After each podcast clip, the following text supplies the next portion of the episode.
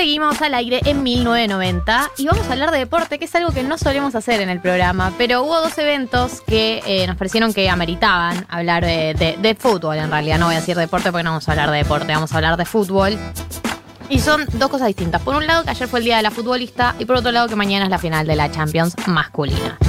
Eh, el día del futbolista fue ayer porque eh, rememora, en realidad esto es un día que se festeja hace, este es el segundo año porque se aprobó en el 2019 en la legislatura porteña y eh, lo que rememora es la historia de eh, las futbolistas argentinas que viajaron a México para el Mundial, eh, la gran hazaña, digamos, que viajaron sin entrenador, sin auspiciantes, sin plata, sin ropa donada, digamos, eh, hicieron como una gran hazaña que eh, terminó con ganarle a Inglaterra con un 4-1 de Elba Selva, que es tipo una de las grosas del fútbol, de la historia del fútbol femenino en la Argentina. Y eh, fue el puntopié de la lucha que llevaron a cabo las pioneras, las llamadas pioneras, que son todo este movimiento de mujeres que integraron el plantel del 71 y que empezaron la lucha que llevó hasta el día de hoy, que seguimos luchando, digamos, el año pasado tuvimos la medida de la profesionalización del fútbol femenino, que cubre, eh, recordemos, cubre ocho contratos de cada uno de los 16 clubes que están en la primera liga femenina. Esos ocho contratos igual es un salario equivalente a un contrato de la primera C masculina, por lo tanto siguen habiendo eh, desigualdades estructurales, que es que nadie con un, sueldo, ni en el caso de los hombres que están en la C y, algunos en la B, ni en el caso de las mujeres pueden vivir del fútbol, por lo tanto implica lo de siempre, trabajas todo el día eh, o estudias o lo que sea y le dedicas el tiempo complementario a jugar al fútbol, nunca vas a poder tener el mismo nivel de profesionalidad ni de crecimiento que una persona que le dedica su vida entera y que entrena a la mañana, eh, descansa a la tarde, a la noche entrena en un gimnasio o corre como hacen los hombres que ganan y viven del fútbol. Eh, pero sin embargo, desde, desde, aquel, desde aquel mundial en el 71 hasta hoy dimos muchos pasos. Maca Sánchez fue un antecedente enorme para todas nosotras. Yo me incluyo, porque yo quiero decirle, gente, que yo jugué en el Club Comunicaciones, en Fútbol 11 Primera, eh, durante tres meses. Así que me considero parte de esta nueva camada de eh, mujeres futbolistas. La verdad nunca fui titular, pero cuando jugaba de suplete jugaba de cinco. No, bueno, toda una lucha enorme que venimos dando, que hay que seguir dando, que obviamente se dio frenada por la pandemia, pero que es siempre eh, lindo recordarlo y tenerlo presente y, tenerlo presente en la agenda de las luchas. Y también muchas de las jugadoras de la selección estas últimas semanas se anunció que se fueron a jugar a distintas partes del mundo. Tenemos a Dalila que se fue a jugar a, a Juventus, a la Roquette que eh, Dalila juega de mediocampista. La Roquette, que es una de las goleadoras de la selección, se fue a jugar a Noruega. Eh, tenemos varias que se fueron a jugar afuera que se anunciaron en las últimas semanas. Así que nada, es un tema para siempre tenerlo presente. Y la última aclaración que quería decir es que siempre hay que nombrar a Mónica Santino, que es una luz en el camino de la lucha por el fútbol femenino. Es una bestia, es eh, además de ser entrenadora y haber creado la nuestra en la Villa 31, que fue un espacio de fútbol femenino importantísimo para muchas mujeres de la 31. Es una persona, siempre hay que escucharla. Para mí siempre tiene algo copado para decir y es una mina muy copada, muy formada y muy importante en esta lucha. Habiendo esto, todas estas declaraciones, podemos hablar de la Champions de mañana también, ¿no? Este himno, este himno si no te inspira. No quiero llegar a decir la Champions. Todo esto fue para eso, básicamente. Sí, toda la introducción era para cantar la Champions. Este es el himno de la Champions, este evento deportivo, el evento deportivo del fútbol masculino, ¿no? Por, por- por fuera del mundial y, y Sí. etcétera. Eh, eh, del fútbol e- europeo. Y para eso hemos traído al querido Andrés Schimmelman. Bienvenido, Andrés, a 1990. Pero muchas gracias, Galia, Martín, María. Qué difícil es hablar por encima de este himno. Por Dios. Ah, qué manija. Todos estamos esperando la parte que diga la Champions, pero, pero mientras les digo, mientras suena que se me había ocurrido recién, podría ir para un tres canciones para escuchar antes de, no sé, antes de rendir un examen, o antes de, no sé, viste, cuando tenés que salir a comerte la cancha con algo, no sé, lo, lo Sí, es pensaba tipo la de. Rocky. Claro, totalmente. totalmente. Bueno, esto fue 1990, gracias a todos. Bueno, vamos a hablar. Feliz día, Galia, primero. Feliz Gracias. día. Eh, muy válido el- lo que contaba recién. No sé, María, si, si jugás al fútbol o si lo has hecho alguna vez. Por supuesto que no, eh, pero todo lo que emociona a la gente me, me conmueve. y el fútbol tiene mucho, tiene mucho de eso. Vamos a hablar entonces de eh, la Champions League, la final masculina, que se va a jugar mañana a las 4 de la tarde, pero también, en consideración de lo que contaba Galia, me parecía interesante contar que se está llevando a cabo la Champions League femenina, que tal como su par masculina, sufrió un parate en marzo por el coronavirus, obviamente, y volvió ayer con los cuartos de final. El Barcelona le ganó 1-0 al Atlético de Madrid, el Wolfsburgo alemán le metió 9 al Glasgow City y ahora, en 10 minutos más o menos, van a estar jugándose los otros cruces de cuartos de final entre el Lyon, que de paso es el mejor equipo del mundo en el fútbol femenino, seis veces campeón de la Champions, contra el mismísimo Bayern Múnich y el Arsenal contra el mismísimo PSG. ¿Por qué digo mismísimo Bayern Múnich y PSG, Paris Saint-Germain? Porque son los dos equipos que van a jugar la final masculina mañana a las 16 horas por ESPN y por Fox, los dos canales lo transmiten. Si quieren les cuento, les hago un par de datos muy breves sobre esta final y nos metemos ya con, con todo lo que trajimos. Sí, claro. Bueno, se va a jugar en el Estadio Daluz, en Lisboa, donde se jugó la fase final de esta Champions, que sufrió bastantes modificaciones ¿no? por la pandemia. Generalmente, después de la fase de grupos, la Champions se define en una eliminatoria doble partido, ida y vuelta, para que los dos equipos hagan de local en su cancha, pero en este caso se condensó todo, se jugó a partido único, todos en Lisboa y obviamente eh, sin hinchas, con sonido ambiente a través de, algunos juegos de, de Play y distintas consolas que están muy pero muy buenos, suenan bien, pero no es lo mismo. No, claro que no. Bueno, les traje dos eh, breves tesis, dos pequeñas tesis que tratan de explicar por qué están el PSG y el Bayern Múnich en la final de esta Champions. Me ¿Qué? interesa. Si decís tesis, soy Clara Oído. me, me convocó sabía. inmediatamente. Dijo tesis y me, con- me conquistó. Bueno, por eso, por eso. Eh, brevemente, para el que no sepa qué es la Champions, lo dijimos antes. El mejor torneo de clubes del mundo, sin lugar a dudas. Eh, el, el torneo que todos quieren jugar, todos quieren ganar, pero no todos pueden, y a eso voy con mi primer tesis que tiene que ver con eh, el dinero. Eh, PSG y Bayern El Múnich, dinero eh, lo mueve todo. y sí, ent- está en todos lados, quieras o no. Pero bueno, lo que, lo que postulo es que estos dos equipos llegaron a la final en parte porque son dos de los clubes más ricos del mundo. ¿eh? Según la revista Forbes, el Bayern está tasado en poco más de 3 mil millones de dólares, lo que lo convierte en el cuarto club más rico del mundo. Y el PSG, que está noveno en esa lista, está tasado en 1,9, casi 2 mil millones de dólares, obviamente una locura.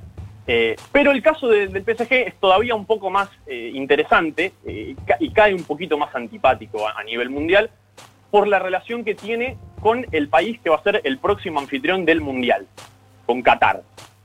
Mm. ¿Qué, qué tiene que ver ¿Por Qatar qué? con Porque el- viene un jeque árabe. Exactamente, exactamente. Si quieren la- les cuento brevemente la historia. En 2005 se crea el Fondo Soberano de Inversión de Qatar con la intención de... De lavar dinero. En parte, sí. con la intención de, de aprovechar los superávits, y esto es un término que aprendí gracias a Marto, así que eh, estoy, estoy firme todos los sábados con la columna La de- intersección de columnas. Claro. de economía. Eh, bueno, para aprovechar los superávits que tenía Qatar, obviamente por la, la comercialización del petróleo y del gas, dos recursos que, que tiene de sobra, eh, y de diversificar un poco las inversiones. O sea, esto es el Estado de Qatar que, que crea este fondo y se ponen a comprar todo lo que se les ocurra, acciones de aerolíneas, de empresas automotrices, de la bolsa, de Londres, de lo que se te ocurra, hasta 2011 cuando compran al club francés, al PSG, que estaba en zona de descenso y con algunos problemas económicos. Estamos para que Claro, cumple, viene- para que compre algunos clubes acá también, ¿no? Y los, los ¿no? No, no, no Sí. queremos. Marto no quiere. Tengo una- perdón, mala mía, mala mía. Tengo no, una pregunta. Me fui de mambo. Eh, Sí, por favor. Perdón. Eh, No, es- por favor. Una pregunta. Entonces, en el fútbol europeo y en esta copa no hay lealtades de los jugadores a sus camisetas. ¿No existe tal concepto? Qué pregunta, qué pregunta filosófica. Eh, ¿Por qué? ¿Por qué? ¿Por qué? ¿Por qué haces esta pregunta? ¿Es el mejor postor el que puede, el que compra los mejores jugadores? Es un poco Y, así. Y es un poco lo que sí, es un poco lo que quiero decir. O sea, la verdad es que es muy difícil llegar lejos. A ver, es una competencia que junta a la elite de la elite, a los clubes más ricos del mundo eh, enfrentándose entre sí. O sea, es muy difícil llegar sin un presupuesto muy alto y, y el presupuesto obviamente te hace comprar a los mejores jugadores. Sí, es, Pero también pasa acá, ¿eh? no, no te creas que, que acá son todos. No, este, mentira, en Boca no pasa camiseta. eso. No, todo lo de Boca sí. son hinchas de Boca y todo lo de River son hinchas de River. No, no, no, chicos. Le- le- Perdón. No, les- no- les tengo que tirar abajo el muro. No, quería desromantizar el, el deporte en absoluto, perdónenme, pero era una, una pregunta que tenía, discúlpame. Está muy bien, está, está muy bien. Pero bueno, entonces desde 2011, cuando los jeques árabes, eh, los jeques cataríes, perdón, compran el PSG, Nasser Al-Khelaifi, que es el presidente, gastó más de 885 millones de euros solamente en jugadores, solo en refuerzos. O sea, básicamente compró a quien quiso y se adueñó, digamos, de la Liga de Francia, que la gana siempre el PSG, no termina siendo muy entretenida porque le saca 20, 30 puntos al segundo, en fin. Pero, pero, importante, con la Champions todavía no han podido los famosos jeques.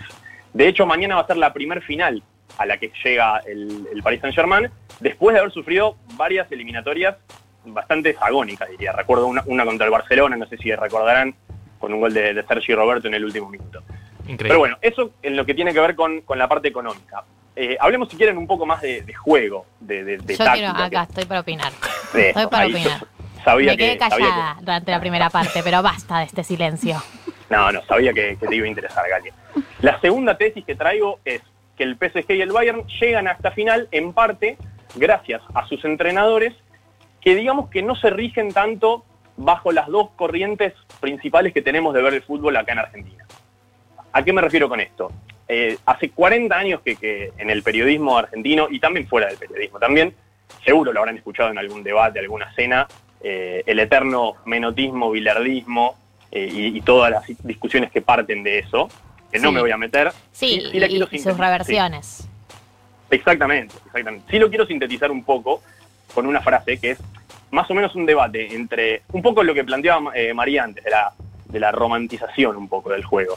Eh, sería la- el debate entre la idealización de una forma de jugar que va más allá del resultado y después una idea de que todo lo contrario, que el resultado es lo más importante y no importa tanto cómo se llega hacia ese objetivo. Claro, yo, lo quiero, puedo, puedo eh, eh, profundizar sobre lo que acabas de decir para, para los que por ahí no consumen fútbol. Eh, para mí es súper interesante el debate, porque es un debate filosófico y político de alguna manera, de qué manera se gana, ¿no? Se puede aplicar a distintos ámbitos de la vida, de qué manera se gana, y hay un- un- una corriente de pensamiento más romántica que dice, importa de la manera en la que ganamos, no importa hacer goles, sino que sea bello, que sea sostenido, que se juegue por abajo, que tengamos la pelota en los pies, que, bueno, toda una, una filosofía que obviamente tampoco se puede ejecutar si no tenés jugadores increíbles para ejecutarla, porque salir jugando por abajo, lo que se dice, que el arquero se la pase al defensor y estés tranquilo con que eso no va a derivar en un contraataque que termine un gol, tenés que tener jugadores que estén a la altura, entonces gente que apuesta al contenido y después tenés gente que apuesta a ganar como sea. Vean, María, ay, ya es bilardista, ella no lo sabe, pero es bilardista. ¿Sabés que sí? ¿Sabés que es bilardista, eh? Me hizo una cara de, ay, yo me siento identificada.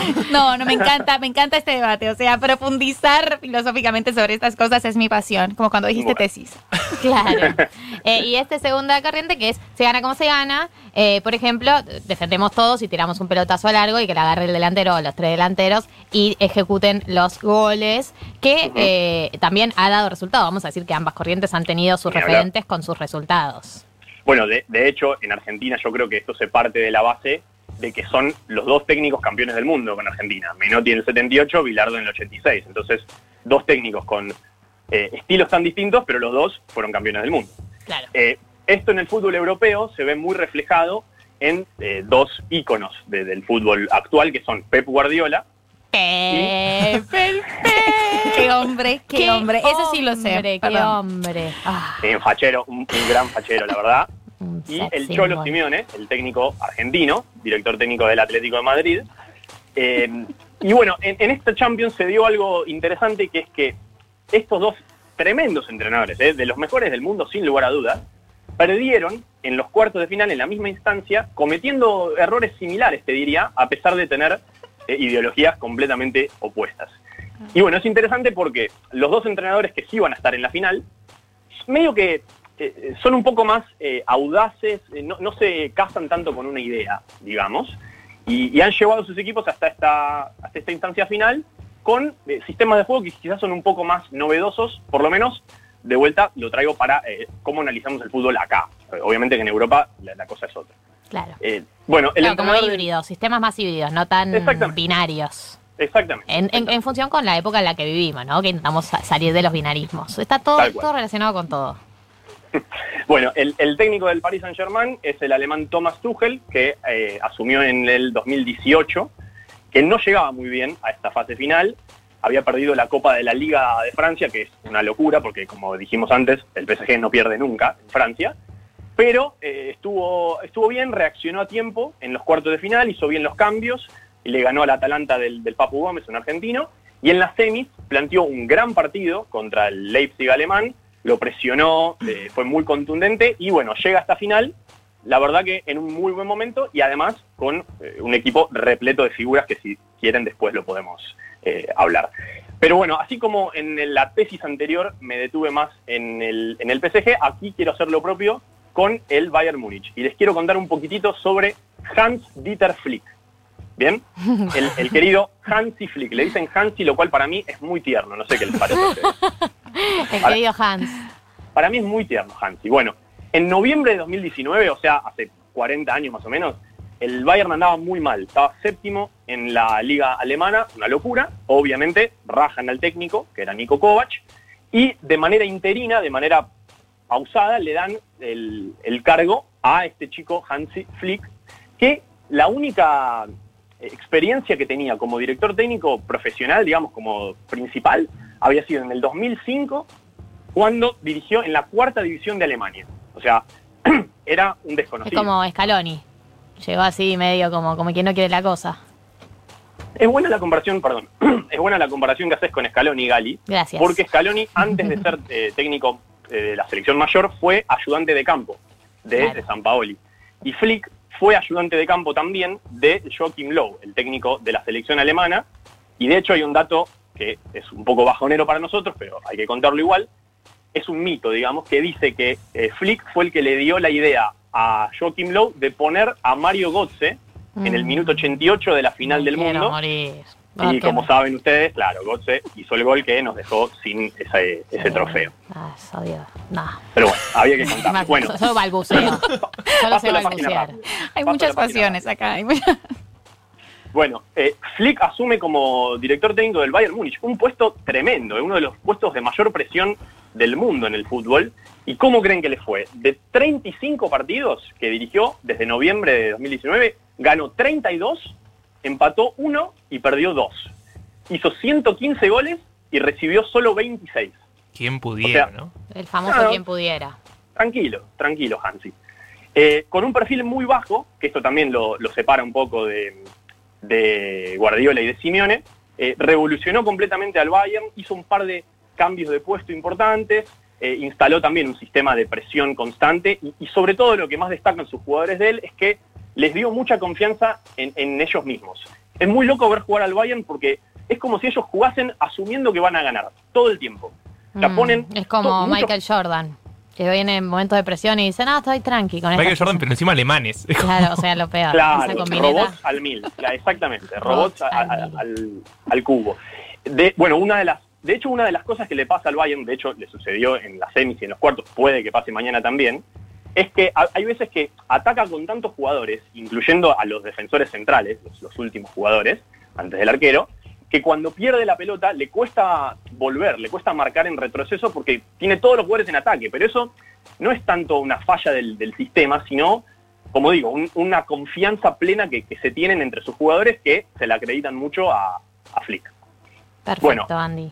Eh, para cerrar esta, esta idea eh, y dar un par de datos más de la contundencia de- del Bayern, le hizo 8 al, Bar- al Barcelona en los cuartos de final. En todos los partidos de la Champions, salvo en uno, hizo 3 goles. Y si mañana gana, si mañana sale campeón, el Bayern Múnich será el primer equipo en salir campeón de la Champions habiendo ganado todos los partidos que jugó. Espectacular. El dato más contundente que has dado en toda esta columna, sin ninguna duda. No, no porque no Eh. hayan sido contundentes los otros. No me mire con esa cara, Marto. Marto me miró con cara. No fue por eso. es Profe, un dato profe. contundente. Me Me, está con cara. molestando. Marto me, Me está molestando. Me voy, me voy. Bueno, eh, si tienen dos minutos, les cuento dos, dos datitos En- más que eh, me si, quedaron. si tenés 40 segundos para decir esos datos, vamos para adelante. Perfecto, sí señor, sí. En el PSG juegan tres argentinos, esto hay que decirlo porque un argentino tiene que estar siempre. Dios. Ángel Di María, histórico jugador de la selección. Y dos eh, de la nueva camada, Leandro Paredes y Mauro Icardi. Y para cerrar, como este es el programa que se llama 1990, 13 de los 22 titulares que van a jugar mañana nacieron en la década del 90, así que chicos, somos la generación que domina el fútbol mundial. Eh, hermoso, hermoso. Gracias, Andy. Estuviste muy bien con ese cierre a la altura de este programa y con la esencia de este programa. Gracias por toda esta participación. Estamos listos y listas para ver la final mañana. Y listas para ver la Champions femenina hoy a la tarde también. Sin duda, sin duda. Gracias, chicos, por recibirme. Gracias a vos, Andy.